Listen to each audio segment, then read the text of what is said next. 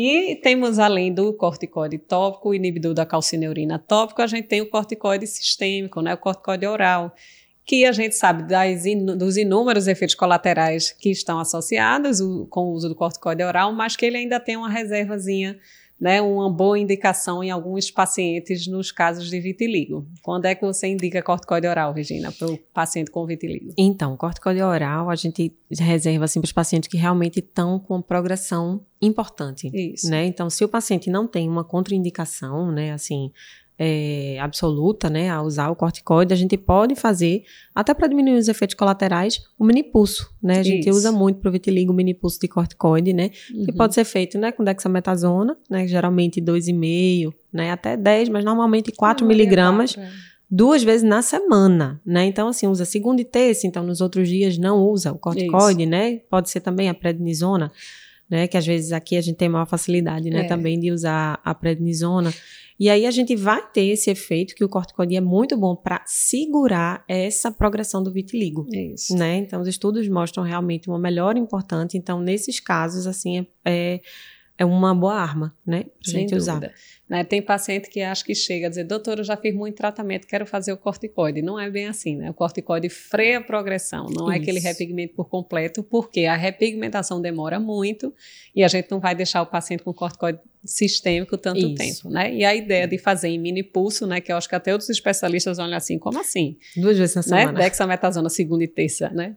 Mas isso já está em literatura, não é uma invenção só de dermatologista, né? Exatamente. Que isso vai minimizar a supressão da adrenal, né? A questão do eixo mesmo, hormonal relacionado ao cortisol, e você consegue ter um efeito anti-inflamatório e de supressão de progressão do vitiligo com eficácia e menos efeitos colaterais. Então é muito bem-vindo também a gente começa em média com essa dose, pode subir um pouquinho e vai tateando e aos poucos reduzindo quando a gente observar que segurou né, a questão da progressão e a gente vai inserir outros tratamentos para repigmentação, né, que nem sempre é fácil, né, que a gente não tem. Eu digo sempre aos geralmente pacientes. Geralmente não é fácil, né? Não é fácil, né?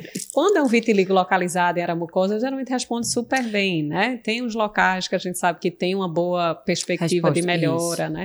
Mas tem paciente que vai tudo ao contrário, assim. E a gente, acho que a dificuldade do vitiligo, a gente não tem um preditor prognóstico.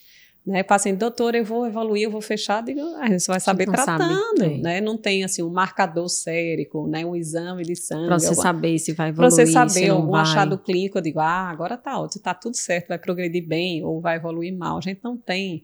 Então a gente só vai saber tratando e acompanhando. E aí o paciente tem que segurar na mão e ir com a gente, né? Porque não temos como prever como é que vai ser a evolução. Mas geralmente tratando é melhor do que não tratando, obviamente, né? É, exatamente. E é, é, aquela coisa, né? Ter realmente um vínculo com o seu paciente. Você precisa explicar que não tem como prever, mas que você vai estar ali, que a gente vai fazer os melhores sim. tratamentos, né? Isso, e que aos sim. poucos a gente vai ver na evolução que é de cada um. E vai ajustando né? de acordo com a necessidade, né? Isso. Que aquilo ali pode acontecer. Doença crônica é assim, dificilmente Todas. vai chegar num nível de estabilização completa, mas vai ter período melhor, período pior, a gente vai controlando para chegar ao ponto melhor possível, né, para aquele paciente. Vai seguindo, né? né? Que bom que você gostou desse vídeo. Se você se interessa por outros assuntos de dermatologia e gosta de acompanhar pequenos vídeos, vou te indicar esse aqui. Várias pessoas já assistiram e gostaram.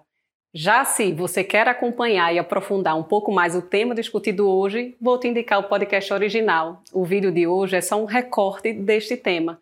Então, acompanhe e espero você lá.